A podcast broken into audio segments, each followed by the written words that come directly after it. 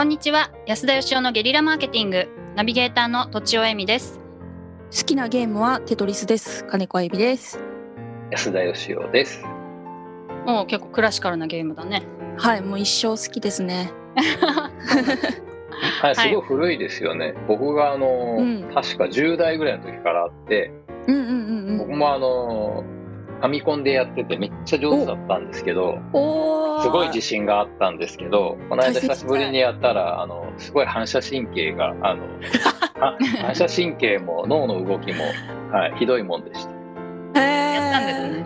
やったんですね。私ハマってる時はなんか建物のブロックとかが全部テトリスに見えてましたね。いやそれそあるよね。れです。はい はい、では今日は安田さんからご質問があるっていうことで、はい、いつもあの、お二人に質問を受けるんで、はい。私から質問してみたいなということで、うん。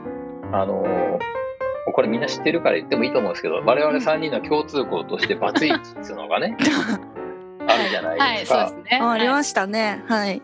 でそういえば。僕はあの、まあ、バツイチで、丸2なわけです、一応ね、再婚したんで。あ結婚は丸とすると。はい、うん。はい。いや、×があるってことは丸があるってことですからね。うん。そうですね。はい。うん。なるほど。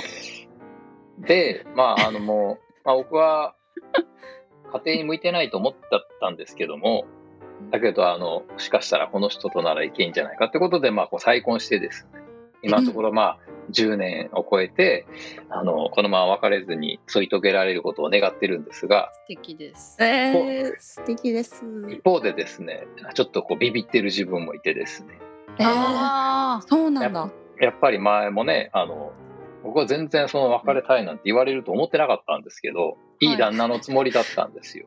あはい。だけど、あの、もう耐えられないみたいな感じだったんで、あの、なんか女性ってなんか、なんていうんですかね、男から見て、あの、えー？みたいな、そんな突然別れようって言われてもみたいなところが、やっぱ男からすると結構あると思うんですね、世の中的に。よく聞きますよね。はい。お二人のこう経験上ですね、あの、世の男性たち、僕も含めて世の男性に、離婚されたくないんだったら、こういうところはちゃんと気をつけようねっていうところをですね、例えば私は、あの、月1回ちゃんと窓を拭いたりとかですね、おおなるほど週1回トイレ掃除したりとかですね、するんですけ偉い。ど、うん。いや、そんなことじゃないんだよっていうのがよくあるじゃないですか。うんうん。ええ。男としては、なんかこう、うん。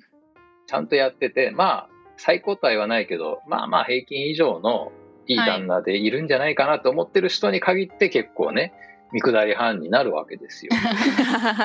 で、意外となんか暴力停止みたいなのが別れられずに、なんか繋がってたりとかね。へーあ俺の何がいけないんだよみたいな思ってる、その、バツイチ旦那は結構いると思うんですね。はい。ーうん。そのお二人から、あの、アドバイスというか、女性と一緒に暮らしていくんだったら、男ってすぐこうなっちゃうから、ここは気をつけなさいよみたいなのありますか？えみちゃんありますか？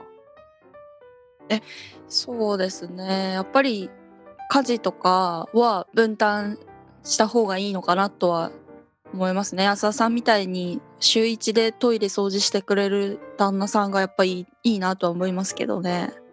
でもね、あの、家事の分担度合いで言ったらめっちゃ何もやってないですよ。そうなんですよね。それで結局女性のでそれでうん。男性の方はこんなにやってるって思っちゃうところにで女性はでもそれしかやってないっていうところにまあ割と不満が現れたりしますよね。まあよくある。私も最近そういう記事書きましたけど。なんかおおそうなんだ、私のうん。思ってるのは、まあ男性ってうん。なんかそんなに別れちゃうっていうことを想像してないんじゃないかなって思うんですけど。うんうん。うん。で例えば女性が不満を言ったとしてもうん。まああのー別れない前提の話しか想像しないっていうかお。そこを直さないと見捨てられてしまうというか別れられてしまうみたいなことをあんまり想像しないんじゃないかなって思うんですけどどうなんですだかね。だだって神様に誓ったじゃない。いや、やめる、やめる時も、あそうかの、どんなそうかええあれは何だったんですか？誓い間違いじゃあれは、あれは何だったの？その時点はそう思ったってことです。その時点はそう思った。だけうんどそのそうです。何渡したか、何渡したか忘れちゃった。でもそのうですね。そうですね。じゃあ、うんやっぱりそう思うってことですよね。でも安田さん、今はちょっと心配なさってるってことで。いや、僕はもう常に心配ですけど、うんうんあの、まあ、奥さんはそんなこと考えてないかもしれないですけど、うん。な何しろ女性ってね、なんかあの、突然ということがありそうじゃないですか。ああ、ありますね。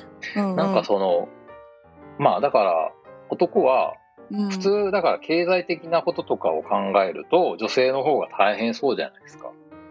うんそうですね。だから多分男は安心してるところとかがあるんじゃないかと思うんですね。あーそれもあると思いそうます。なんか話をちゃんと聞いてくれるか聞いてくれないか日常的にで、なんか多分そのつつ積もっていくなんなんかち蓄積不満がこう女性は結構もう我慢しちゃうのでなんか、このタイミングで話聞いてくれないとなんか次話すタイミングないなみたいなことが結構不満として積み重なってって話し合えないままそれがちょっとこう不満になっちゃって爆発するみたいなことはある気がしますけど女性と男性で言うと。よくなんかそういうコミュニケーションが大事だって言うじゃないですか。はい。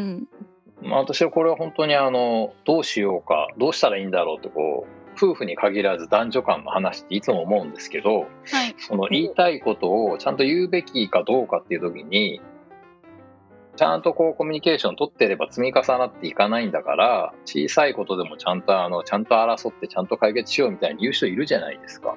うんうんでも男の場合はそうやってちゃんと一回一回終わってる感じなんですよ。だけど女性の場合ってそそれを積み重ねてるはずなのに2年前とか3年前の話とか持ち出すじゃないですか。あ いやそれ男性女性に限らずありますよ。でもなんか脳の話を読んだ時に女性の方がやっぱりこう昔の話を話を覚えてるっていうのは聞きましたね。なんか。赤ちゃんの世話とかする時に覚えてなきゃいけないからとか言ってたかな。なんかそういうのは読んだことあります。だから女性の性質であるみたいな。なんかお互い、お互い様で、なんかそはいのお互いにやっぱりどうしても我慢しないといけないところって他人同士なんであると思うんですけど、うんはい。あの、だから多分女性に不満がある分男性にもあると思うんですけど、だけどやっぱ子供もいたりとか、あの、神様に誓ったりしてるんで、ここはやっぱりそのね、そんなこと言ったら誰とも結婚できないんで、ちょっとお互いに譲り合おうよみたいなところがあったりするのかなと思うんですけど、うん結構女性の場合、やっぱりこう、あの、話聞いてると、もう本当に経済的な不満、不満、不安がゼロだったら、もう別れたいみたいな人って潜在的にいっぱいいるんじゃないかなって気がして。まあよくそういう特集とか読みますね。ねはいえ、な、なんでそんなに嫌われちゃうの？あの、神様に誓ったのは嘘だった それがよりどころなんですね。えー、なんでだろう？あの、どのあたりからだからその結婚した時はやっぱり別れる気ないんでしょ？はい、ないそうじゃないですか。ね。なんか、うん多分ですけどその別れたら大変だっていう方に限ってこうなんか我慢しなきゃってなっちゃうんじゃないですか？別れたら大変だから我慢しなきゃってなってそれがどんどんどんどん積もっていって最後にバーンって爆発しちゃうんじゃないですかね例えば専業主婦の方とかだったらなんか例えば両方とも自立していれば割といつでも別れられるっていうスタンスであればなんか話し合ってちゃんとやったりするみたいなこともあんのかなと思いますけど。あの別れられちゃうよ、捨てられちゃうよっていうことを男は想定してないって都庁さん言ってましたけど、はい。やっぱり全ての結婚している男は、それを、あの、いや、うちは絶対そんなことないとかいうこと自体が間違ってて、ゼロの夫婦なんてないんだってことですか？奥さんが別れてくれっていう可能性がゼロの夫婦なんてない。そりゃ可能性が全くゼロってことはないんじゃないんですか？どんなことが起きるか分かんないですしね。なるほど。そうなんですね。運命の赤い糸を信じたのにみたいな感じですか？いや、運命の赤い糸ってことじゃないんですけど、はい。やっぱなんか、はい。うんそうですか。なんかこうあの すごいがっかりさせちゃった感じが。なんかでも安田さんはなんか話し合いとかちゃんとでなんかしてくださいそうししてくれそうですよね。うん。いやいや優しそうだし。うんそういうふうにね、みんな見えるんですよ。そういう人でも。人のうちはねそう。そう。人のうちはそう見える。なるほどなるほどちょっとあの、最後にじゃあ一言世の男性にアドバイスをお願いします。えっと奥様が不満に思ってるかもしれないということを常に頭に置いてえっと幸せに暮らしていただきたいです、はい。私からでいいんですか？すいません。はい。ということで本日は以上です。ありがとうございました。ありがとうございました。本日も番組をお聞きいただきありがとうございました。私たち3人でギブの実験室というオンラインサロンを始めることにしましたキャンプファイヤーファンクラブというサービスで募集をしていますので参加したい方はキャンプファイヤーで検索するか境目研究家安田義雄のホームページ安田義雄 .com からお申し込みください。来週もお楽しみに。